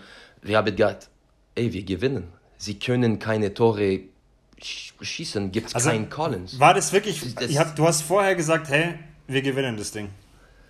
Ja, und auch nicht als noch wie jemand kann sagen, ja, wir gewinnen. Wir waren ein, nicht, das war mehr als Selbstvertrauen, ja, weil du weißt auch, wir gehen ins Köln, sie müssen, was wir haben jetzt erlebt vor unseren Fans, das waren 4000 Leute, ja. Jetzt ja. gibt es 20.000 in, in Köln. Der beste Spieler ist nicht da. Die Druck ist Wahnsinn hoch. Und wir sind fitter, haben Timo ins Tor, das hat keine Tore in Spiel 6 sozusagen erlaubt. Und ja. zum Ernst sein, er hat einen riesen äh, Save in Spiel 5 gemacht. Das sollten alles drehen. Und dann, ja, wir haben voll Selbstvertrauen und wir können, wir können nicht sehen, wie wir können verlieren.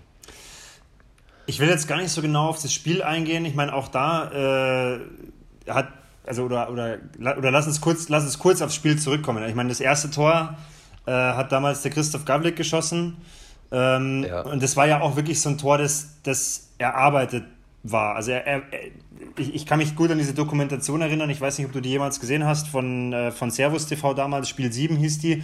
Und ja, da hat er damals, glaube ich, gesagt, äh, er, er wollte dieses Tor einfach, er wollte das. Er hat, er hat den Puck da ins Tor reingetragen. Also ja, und, und das hast du recht. Und das ist auch ein, ein diese Dokumentation, ja, ich schaue es ja, 40 Mal oder so schon. um, ähm, ja. Es ist auch Him und der Hage, wo sie haben gesagt, wir haben seit lang nicht genug gemacht. Lass uns hier zeigen, was wir können. Und sie waren echt, ja, das ist, das war ein großer Moment und äh, ja, ein, fast ein Tor von nix in Spiel 7 im Finale. Es war nur ein Stück Arbeit. Äh, der Gavlik hat, hätte keine Schläge nach seinem Tor, er jubelt mit nur seine Ende, ist auch komisch und äh, das zweite, ja, ein, ein das Tor, das Tor? Das zweite Tor war, so das ist eine Riesenfehler von Köln. Äh, Anfang des dritten Drittel, der, der Falk, ich habe mit ihm gespielt, er will einen Pass machen und guckt nicht oder so und gibt seine ganze Mannschaft wechselt und gibt die Scheibe zu Hahn äh, direkt Pass zu La Liberté und in, wenn du guckst die Dokumentation an, der La Liberté hat jede oder fast jede äh, wichtige Store für uns geschossen, so direkt, wenn er hat die Puck bekommen, äh, an der Bankwand, oh, jetzt kommt 2-0, fertig, ja. wir gewinnen. Wenn du dich jetzt heute an den Moment erinnerst, wo klar war, die Uhr läuft runter, es passiert nichts mehr. Was, wenn du die Augen zumachst oder wenn du es nochmal vor deinem inneren Auge abspielen lässt, was, was macht es mit dir? Also was, was, an was musst du da denken? Wie fühlst du dich dabei? Die, die wahnsinnige Freude, dass du kannst, ich sage immer, was ist so cool, Sport zu machen, ist, du kannst erreichen Dinge, die du kannst mit Geld nicht kaufen. Ja? ja. Das sind Emotionen, egal wie reich du bist oder wie viel Power du hast, du kannst nicht so kaufen. Viele Besitzer probieren eine perfekte Mannschaft oder so, aber wenn du stehst da in diese Eck ohne Helm, ohne Handschuhe, du weißt genau jeden Teil, jeden Schritt, was alle haben gemacht und du, du fühlst wie ein, was eine Mannschaft soll sein. Ja? Und es auch, seit ich bin ganz jung, das war in Quebec eine große Zitat, gibt es nur eine Mannschaft pro Saison, das beendet mit einem Sieg. Das geht im Sommer mit gar nichts zu denken. Dass wir, wir brauchen nicht wissen, wie könnten sie uns besser sein, was war die Fehler und so. Nein, das war pure Freude und, ja. und aber jetzt die Gegenteil ist, du, du denkst nicht, wie hart es ist. Und dann, wir waren die Finale das, das Jahr danach, haben verloren und dann, das war ein bisschen, ich sage, oh, wie leid ich gewinne nie mehr. Ja. ja, jetzt, wenn du stehst in, ins Lauf und so und, und schaffst es, ist Wahnsinn. Du sagst, okay, ich bin ein Meister. Und, ne? und wenn danach du, du merkst, wie schwer es ist, wie unglaublich und, und wie viel Arbeit muss dahinter kommen. Jetzt hast du es gerade schon angesprochen. Das Jahr drauf war ja, ich meine, es war ja nicht ganz klar, wie geht es weiter, auch mit dem ERC, wie, wie wird so eine Meisterschaftssaison, wie, wie, ja, wie, wie entwickelt sich das? Und es war ja doch so mit einem neuen Trainer ähm, dass der ERC ja auch im Finale damals gegen Mannheim durchaus die Chance hatte, das eigentlich sogar wieder zu gewinnen. Ja? Also es, war ja, es sah ja am Anfang gar nicht mhm. schlecht aus. Jetzt wurde das Finale verloren. Ähm, wie, wie ist es innerhalb so von einem, von einem knappen Jahr, dieses, Hochgefühl der Meisterschaft. Du sagst ja selber, du hast dann vielleicht erst danach realisiert, dass man das vielleicht nie wieder schafft und danach, im Jahr danach, verliert man eine Meisterschaft. Wie, wie ist da das, das Gefühlsleben? So, so, ich, ich kann mich erinnern, aufs Aus, ich hätte zum, aufs Eis nach dem Spiel äh, 6, wo Mannheim hat in Ingolstadt gewonnen, dass wann wir hätten letztes Jahr nicht gewonnen, ich könnte hier nicht stehen. Ja? Weil das ist etwas, das sie machen in Europa, in, passt nicht in Kanada. Die, die, wenn du verlierst, du musst aufs Eis bleiben und warten, bis du bekommst eine äh, Silbermedaille und alles. Und du willst nicht da stehen. Ja? Und zum Ernst sein, wir hätten eine viel bessere Mannschaft aus Papier. Hm. Bessere Spieler, der Trainer war besser, war Wahnsinn, aber die ganze Saison war zu einfach.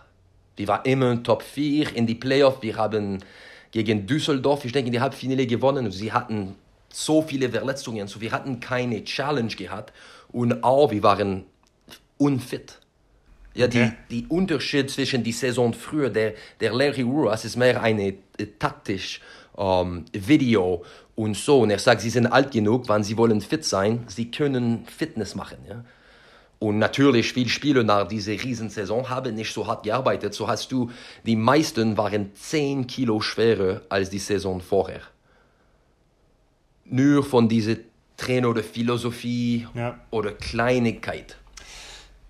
Ähm, würdest du sagen, die Meisterschaft in Köln oder dieser Moment in Köln, wenn man dann den Pokal in der Hand halten darf, war, war der schönste Moment deiner Karriere? Uh, ja. Ja, weil das ist Profi-Eishockey und die, das ist wie ein Film, ja, das, das, weil ich gucke diese Dokumentation so oft, weil das ist, wir waren nicht nur Gewinner wie Mannheim und München die letzten Jahre, wo wir sind immer Erste, ja, wir waren zum Beispiel wir haben die Pre-Playoffs gespielt. Die einzige Mannschaft, das es geschafft. Wir hatten die, die meisten Spiele gespielt, 21, ich denke. Wir waren ganz tief im Januar und bin rausgekommen. Ja. So, ja, für, für mich, das ist die größte Moment meiner Karriere, weil, wann ich will mein, meine Kinder zeigen, was ein Sportler oder Eishockeyspieler zu sein ist, alle Themen sind hier verpackt. Ja. Das ist, ich denke, das ist, das ist einfach zum auf die Meisterschaft fokussieren, aber ich denke, dieses große Stück, das niemand hat aufgegeben, dass wir sind immer dran geblieben und wir haben geholt, was niemand hat gedacht möglich sein kann. Ja. Äh, das, das ist ein großen, großen äh, Stolzheit. Also ich glaube, du korrigier mich, wenn ich falsch, wenn ich falsch liege, aber ich glaube, die Meisterschaft ist auch deswegen so besonders, nicht nur für die Spieler, sondern auch für die, für die Fans, für die, für die Stadt und für das Umfeld gewesen, weil der Weg, wie du es gerade beschrieben hast, dahin einfach einer war, der ja wirklich, also ich meine, die Dokumentation kann man sich ja anschauen, das ist ja, es ist, man kann ein Drehbuch besser nicht schreiben, ja, also es ist alles dabei, es ist mhm. Niederlage, es ist Drama, es ist damals diese, dieses Spiel in Krefeld, wo irgendwie nur acht Spieler da waren, weil der, der Magen-Darm-Virus war und was, also mhm. alles alles hat gegen euch gesprochen, alles hat sich gegen euch gestellt und trotzdem resultiert daraus was, was irgendwie, ja, eigentlich fast unglaublich ist. Und ich glaube, und das wäre jetzt auch meine Frage noch gewesen, wenn ihr jetzt 2015 gewonnen hättet, also wenn du dich jetzt reinversetzen müsstest und sagst, ja, okay, ihr hättet Mannheim da geschlagen, wäre das für dich genauso viel wert gewesen oder sagst du, nee, allein dadurch, dass 2014 eben so speziell war, war das einfach auch nochmal was anderes? Oder geht es für dich ja, als Sportler darum, dass du sagst, hey, nee, Sieg ist Sieg? Schon Sieg ist Sieg ein bisschen, aber im Ernst ne, keine Chance, dass ich können die zwei Saisonen vergleichen. Und wenn du jetzt, dass ich bin fertig und ich, ich kann keine Championships mehr gewinnen, die zum Verlieren 2015 gibt mehr Wert zum unser Sieg in 2014. Ja. Okay. Und das macht auch von hinten diese die Geschichte besser. Und auch, du, du hast voll recht, man, die, die Fans hier, wie, ich kann mich erinnern von, der Jim Boney hat immer gesagt, die, die Stadt Ingolstadt ist eine Arbeiterstadt, ja. Und das war immer die große Banner da, das ist Kämpfen und Siegen. Und ich war immer, ich bin kein äh, Spieler, das denkt, du sollst nicht mit die Fans unterhalten und so. Und das war immer, was wir haben als Spieler gehört. Wir wollen nur, dass sie hart arbeiten. Das ja. ist gar nicht zu tun mit Sieg siegen oder verlieren oder was passt ist, dass sie könnte sehen zu einem, einem Zeitpunkt, wo wir hatten nicht hart gearbeitet, ja. Und das hat die, die Fans sehr geärgert. Ich glaube. Und dann waren wir. Äh, ja. Entschuldigung, wenn ich die unterbreche. Ich weiß ja nicht, ich weiß ja nicht, wie deine Erinnerung oder Wahrnehmung aus Ingolstadt ist, aber also ich, ich würde schon sagen, dass du, dass du damals schon einer der Publikumslieblinge warst in Ingolstadt. Also ist zumindest meine Erinnerung so. Also es haben auf jeden Fall ganz viele ja, dich so ja, in Erinnerung. Denk, und ich glaube, das ist aber auch genau wegen dieser Einstellung, mit der du gerade sagst, weil das, was du da gerade sagst, das hast du halt auch wirklich verkörpert und deswegen komme ich wieder gerade kurz zum Anfang zurück. Deswegen äh, warst du auch damals mein Lieblingsspieler, weil das, man, man sieht es auf dem Eis, auch wenn man dich nicht kennt, aber man sieht jemanden, der, der sich einfach hinstellt und Einsatz zeigt. Ja? Und ich glaube, das ist was, was dich damals in Ingolstadt sehr ausgezeichnet hat. Ja, danke. Und, und ich, ich denke, dass du hast recht, das ist, das ist weil und auch weil ähm, paar Dinge, Spitzname Güni, ja, dass die Fans haben bekannt und auch für mich, das war, ich sage immer, auch wenn ich war in Yellow, die beste Spiele persönlich, in, dass ich war in meiner Karriere, ich war niemals ein talentierter Spieler. Ich war immer, immer ein Arbeitspferd. Das kommt, das kommt von meinem Vater und Mutter. Das, mein, mein Vater sagt immer, du bist hier, gib 100 Prozent. Ja. Das macht keinen Sinn, 99 oder 98 zu geben. Und, und das war immer äh, etwas wichtig für mich und das hilft, wenn du bist verrückt genug zu nur voll Gas laufen in, in Leute, ja. ja. Und ja, ich denke, das, das, danke, dass du das sagst, weil das, ich wollte immer bekannt als jemand, das arbeitet hart. Ja.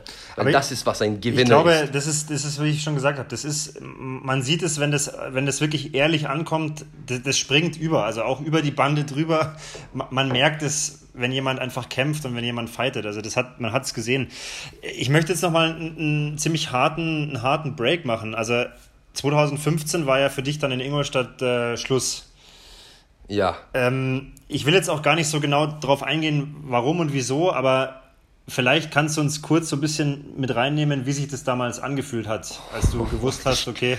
Ich, ich kann dir genau sagen, wie und warum und so. So der Jerzy Ehrenberger, das hat die ganze Mannschaft, das angefangen mit Oblinger nach 2014, Dinger und so. Er hat mir das ganze Jahr gesprochen, äh, versprochen, dass ich bekomme einen Vertrag, aber wir müssen nur warten, bis die Playoffs sind fertig und dann ich kann es unterschreiben.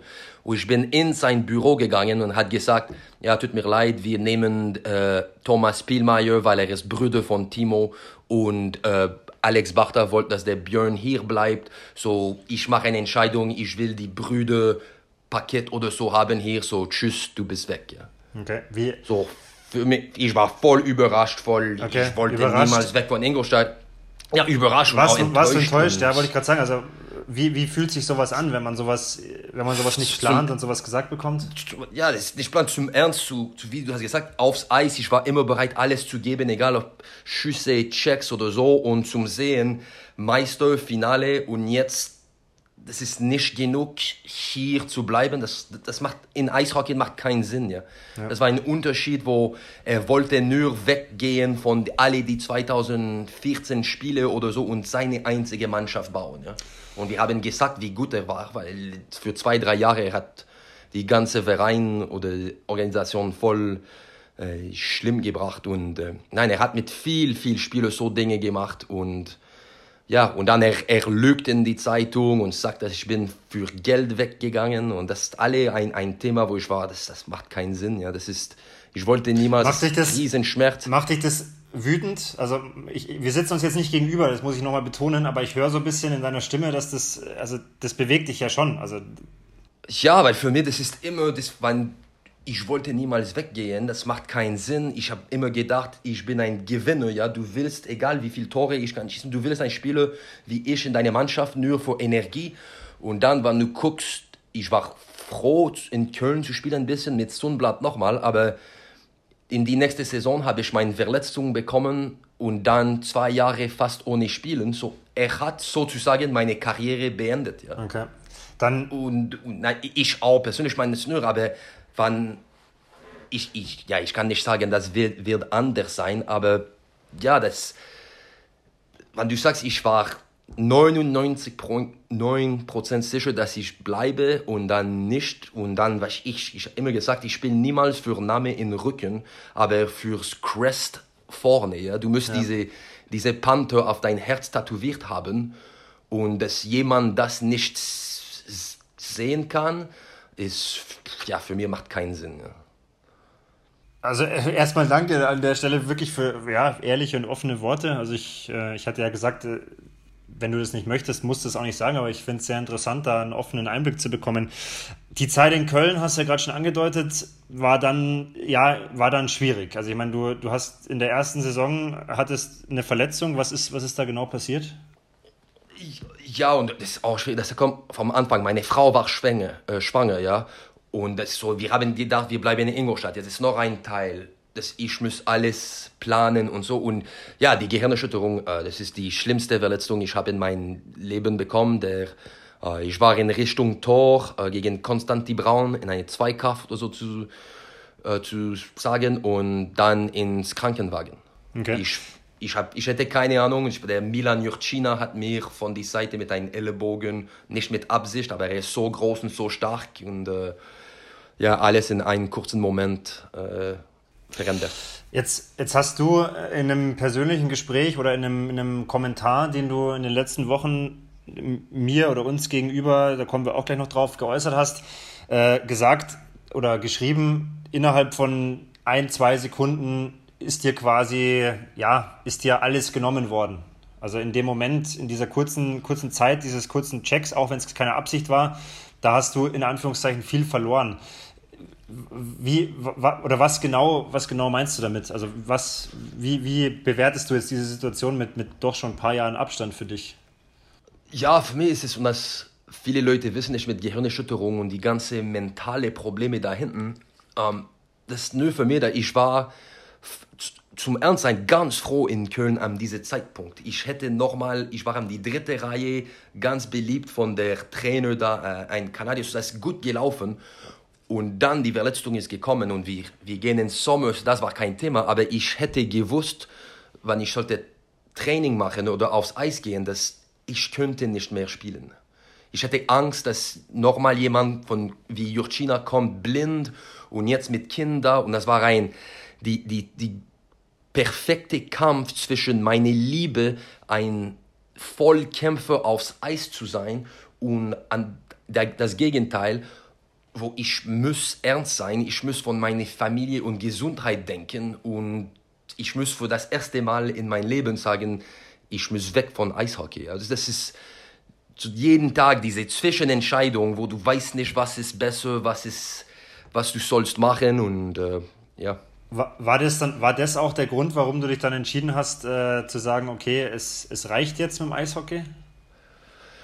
Ja, das ein, ein großen Teil in Au ist, wenn du, du nimmst einen Schritt hinten. So, ich, ich hätte keinen Vertrag in Köln mehr und ich habe gedacht, sind, ich komme zurück nach Ingolstadt, ich unterschreibe direkt und ja, spiele für die Panther. Aber waren äh, mit zu viel Verträge schon. Sie hatten alle Spieler. So, ich, ich habe gewartet hier. Ich wollte erst, dass mein, meine Frau und Kinder in Bayern mit Geduld sein und das ist, weil Eishockey ist meine Karriere sozusagen. Ja? Und ich kann nicht meine Familie immer schleppen um Deutschland, nur so ich kann ein, ein kleines Puck äh, ja.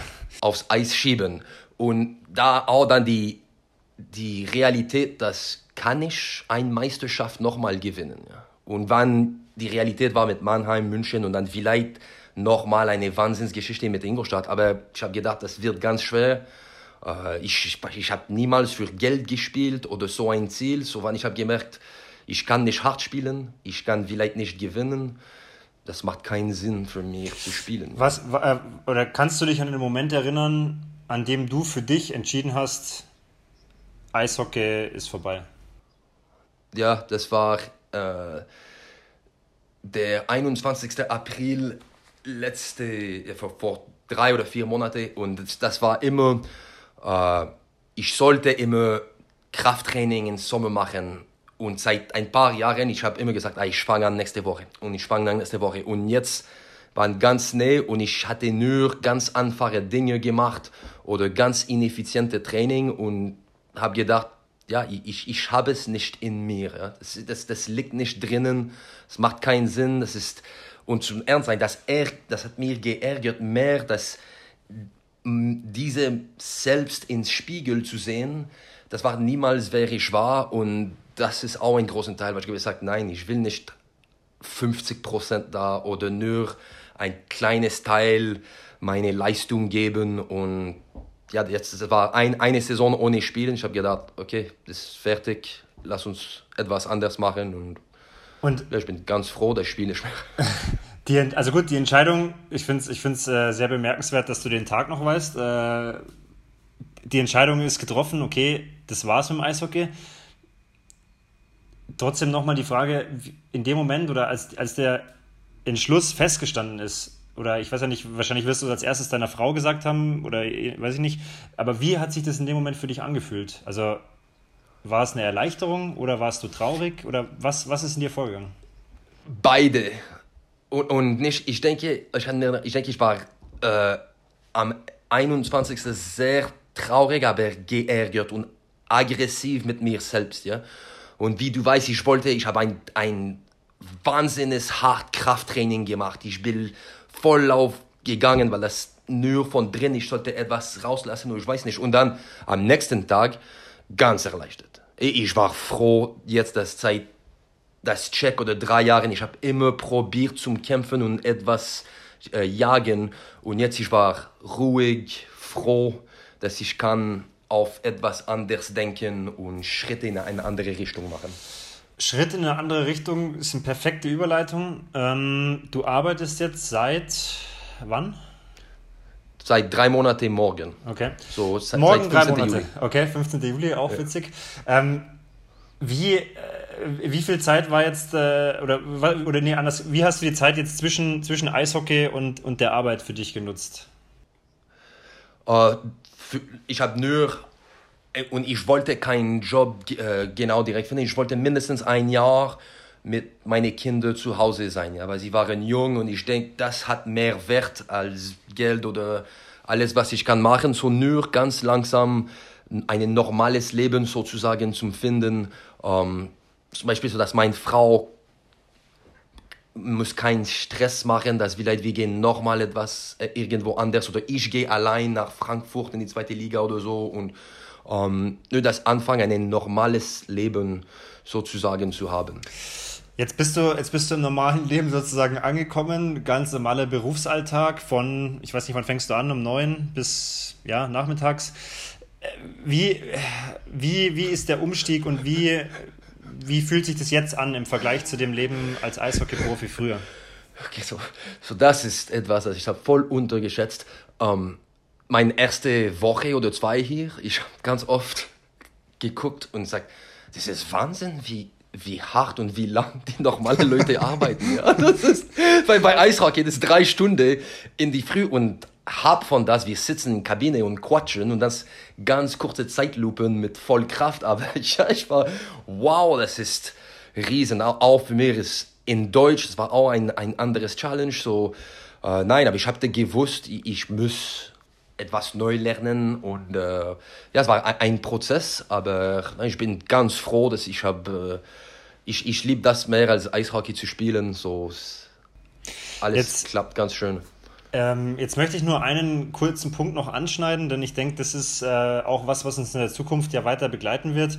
Ähm, und da kann man mit Sicherheit dann auch nochmal ähm, weitere Podcasts dazu machen. Aber als wir uns das erste Mal begegnet sind äh, im Büro, ich weiß nicht, ob du dich da noch daran erinnern kannst, weißt du den Moment noch? Das allererste Mal, als wir uns äh, gesehen haben? Äh, nach mein, ich war noch nicht hier, ich war nur mit Maxi ja, okay. und äh, also, Lena in den Raum und du bist gekommen. Genau, und dann habe ich mich äh, vorgestellt und ich, ich, wusste, ich wusste, wer du bist. Also ich, ich, ich habe dich sofort erkannt. Ich, wenn ich, wie gesagt, ich war als Fan im Stadion gestanden, also ich, ich wusste sofort, was los ist und musste mir auch ein, ein ja, ein Schmunzeln verkneifen. Ja. Äh, Im zweiten oder dritten Satz hast du zu mir gesagt, äh, ich will einen Ironman machen. Ja. Ähm, das Ziel steht nach wie vor.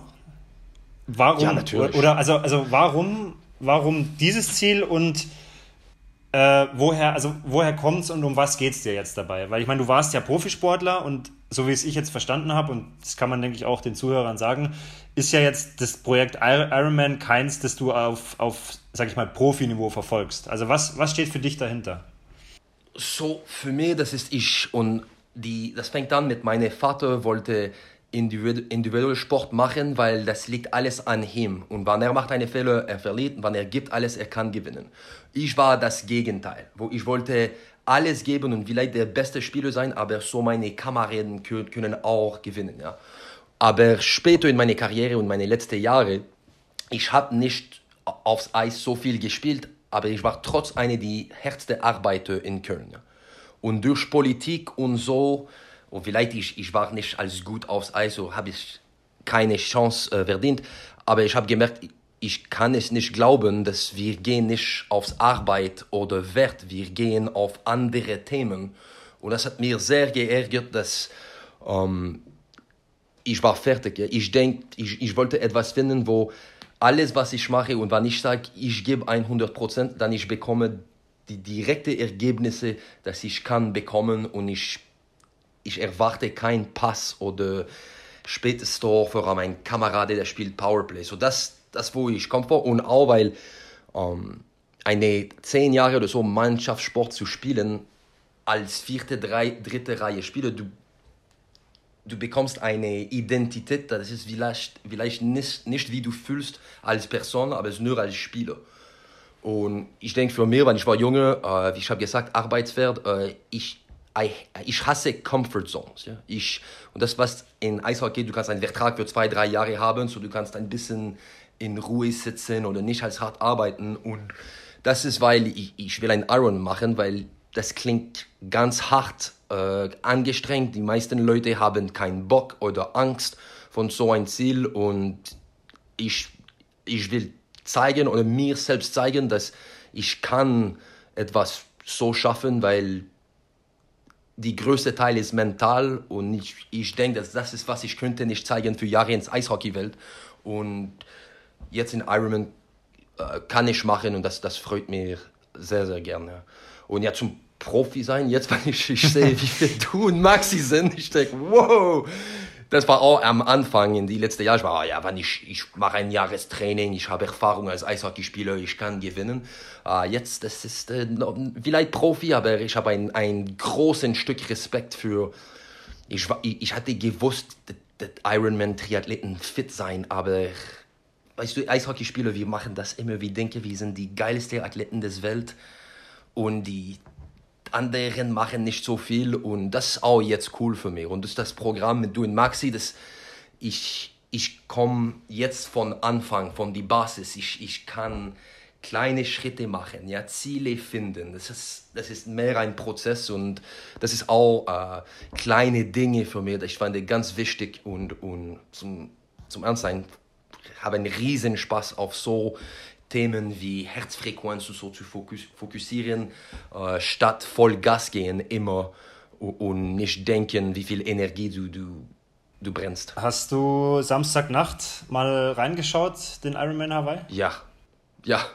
Das, und das für mich, ich habe jetzt zum Walle heute gesagt, ich war, ich habe gesitzt für acht Stunden oder sieben Stunden 51. Ah ja, tatsächlich? Hast du es dir ganz, ganz angeschaut?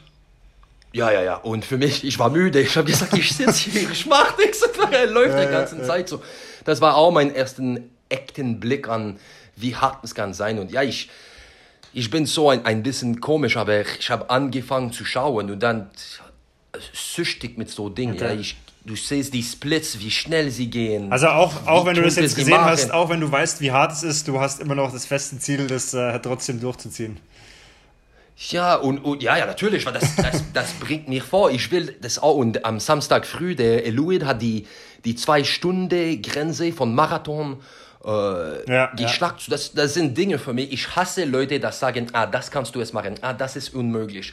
Und ich denke, das ist so eine behinderte oder so Weg zum Denken, ja. Und nein, ich liebe, wenn, wenn wie Jan oder der, in die frühen Leute gehen und machen riesen äh, erfolgreiche Dinge. Ja, das ist, und das für mich als Kind, mein Vater war nicht ein typischer Eisschnelllaufer, wo er ist zwei Meter groß und so. Er hat immer gesagt, gibt es kein Talent in Eisschnelllauf, das ist nur Arbeit. Wer will das mehr, gewinnt. Ich glaube, das, glaub, das, gilt, das gilt für alle Sportarten, glaube ich. Also ich glaube, wenn du, wenn du sagst, wenn du mit so einer Einstellung, wie du es gerade beschreibst, eine Sache, nicht mal nur auf den Sport bezogen, sondern egal, ob es in der Arbeit oder in der Beziehung oder wo auch immer ist, wenn du mit so einer Einstellung eine Sache hingehst, dann gibt es am Ende des Tages keine, keine Grenzen. Das sind wieder nur die, die du in deinem eigenen Kopf auferlegst. Und deswegen finde ich das ein sehr spannendes Projekt, dass du, äh, also ich, ich, ich weiß nicht, ich weiß nicht, ob du ehemalige Eishockey-Profis kennst, äh, die sagen, sie wollen den Ironman machen. Also ich glaube, du bist da einer der ersten, meines Wissens. Und es ist ja. natürlich schön, schön zu sehen, das mit zu begleiten. Also ja, und ich denke, das ist auch, weil viele Eishockeyspieler, die spielen in der NHL und so, sie haben genug Geld oder genug Verletzungen, sie haben keinen Bock sozusagen mehr Sportdinge zu machen. Ja, sie gehen vielleicht jagen, Golf spielen und so. Aber für mich die letzten zehn Jahre, ich habe ich hab weniger gespielt, als ich könnte sozusagen. So, ich habe Energie, ich, bin, ich will nicht weg von Fitness. Uh, ist auch ein großer Teil mit Herzfrequenz von meiner Gehirnerschütterung. Ich lerne durch Triathlon-Training und diese Mentalziele, ich lerne ganz viel von mir selbst und wie die Verletzung von drei Jahren hat mir affektiert und ähm, wie ich kann besser sein, was ist, ist gefährlich für mich persönlich. Und ja, immer, ich, du sagst es, dieser Respekt des Samstag, ich, ich gucke an und ich hatte ein, ein bisschen gewusst, wie schnell sie können gehen und dann, du merkst, warte mal, sie sind zu schnell. Ja, und jetzt kommt die, mental, die, die mentale Strecke, wo du weißt, das ist alles zu tun, wo niemand will aufgeben und sie sie wissen ganz tief ins Herz, dass sie können diese Grenze immer weiter schieben und sie nehmen das Risiko, weil sie haben, sie haben Selbstvertrauen. Ja? ja. Und das ist, was ich denke, viele Leute vergessen. Das ist auch, wie du, Maxi und Wally hat mir inspiriert, ist die, die Person, die steckt hinter so Sportler. Ja? Das, ist, das ist auch ein großer Teil für mich. Das ist nicht nur zwei Stunden pro Tag, um ein bisschen wie Tennis oder so ein bisschen Aktivität zu machen. Das ist du musst 100 pro dabei sein und das meistens, dass du machst in jede Ernährung, Fitness, Schlafen und so hilft in Richtung Ziel. So. Jetzt habe ich noch vier, vier kurze abschließende ja, Fragen oder Sätze, die du dann vervollständigen darfst. Äh, einfach nicht, nicht lange nachdenken, einfach was dir, was dir spontan dazu einfällt. Hast du äh, sportlich gesehen ein Vorbild? Ja, äh, mein Vater äh, war nicht schwach jung und dann der Peter Forsberg, ein schwedischer Spieler, ähm, einer der besten in Geschichte in der NHL, aber er war der Erste, das hat Talent kombiniert mit äh, Checks und Aggressivität und ich habe immer gedacht, ich will wie, äh, wie ihm spielen. War Colorado Avalanche, oder? Glaube ich. Richtig, richtig. Kann ich mich auch noch dran Wahnsinn. erinnern. Ja. Ähm, was ist für dich so das wichtigste, das wichtigste Learning äh, einfach aus, dem, aus, aus deiner sportlichen Karriere oder aus deiner, aus deiner sportlichen Erfahrung? Also was, was ist das Wichtigste, was du mitnimmst bisher? Das, dass du sollst niemals aufgeben. Ja. Ähm, die dritte Frage wäre, oder wäre ein Satz, den du vervollständigen kannst, äh, Sport ist? Wahnsinn. Ich denke, ein, ein ein Teil, ein besserer Mensch oder Frau zu sein, das ist oft vergessen von Leuten. Es hat ist nicht zu tun mit Fitness oder Gesundheit, nur das auch mit Charakter. Äh, du kannst viel rausfinden über dich selbst nur mit Sport. Und was ist ein Tipp, den du den Podcast-Hörern mit auf den Weg geben würdest? Kann, egal was, also muss nicht auf Sport bezogen sein, sondern einfach ein Tipp von Geoffroy Boucher. Believe in yourself and never give up ist die, die einfachste oder die, dass die Leute haben vergessen, jetzt auch mit diese digitale, so einfach ein Handy oder so zu haben und zu Hause sitzen. Aber ich denke, die, die, die glücklichsten Leute sind sie, das suchen immer Grenze weiterzuschieben. Ja. Und das, was ich habe gemerkt in meinen ersten Monat oder paar Wochen äh, mit Triathlon zum Anfangen, ist, ich bin viel mehr glücklich in so ein Ziel zu, zu jagen, als eine Serie oder ich weiß nicht zu angucken. Oder, ja. oder Believe in yourself and never give up. Das finde ich ein wunderschönes Schlusswort und ein wunderschöner Tipp äh, für, für die Zuhörer. Das ist auch ein schöner Tipp für mich, den ich auch gerne mitnehme. Ähm, ich möchte mich an der Stelle wirklich äh, echt bedanken bei dir. Erstens für deine Zeit, zweitens für deine ja, sehr offenen und auch ehrlichen Einblicke. Und ich muss ganz ehrlich sagen, äh, ich, bin, ich bin natürlich sehr Eishockey interessiert, aber ich habe beim Zuhören zwei, dreimal wirklich ernsthaft äh, leichte Gänsehaut gehabt, wenn ich so, so höre, wie du über 2014 gerade gesprochen hast. Also ich finde es, finde es sehr, sehr, ja, sehr, sehr bewegend, das zu hören, äh, auch nach wie vor jetzt nach ein paar Jahren. Und äh, ich bin sehr gespannt, wie deine Reise weitergeht äh, und ja, bedanke mich äh, in, in aller, in aller äh, Größe bei dir für dieses Gespräch. Also hat mir sehr viel Spaß gemacht. Ja, ich auch. Vielen Dank an dir. Und das ist nicht nur für diese Gespräche dauert diese Training, diese neue Leben für mich, diese, weißt du, meine, sozusagen meine Gehirn ist geöffnet jetzt. Ich habe ein Ziel, ich habe Träume, ich habe Ambitionen, das etwas, das ich hätte verloren aufs Bank, vielleicht auf die, die vierte Reihe.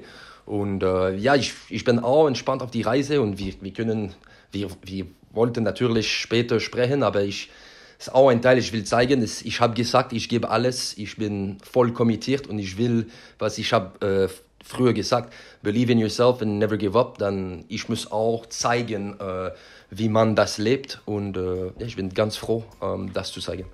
Perfekt. Dann vielen Dank an dieser Stelle und ich hoffe, wir, hören, Dank, uns, wir hören uns irgendwann mal wieder im Podcast.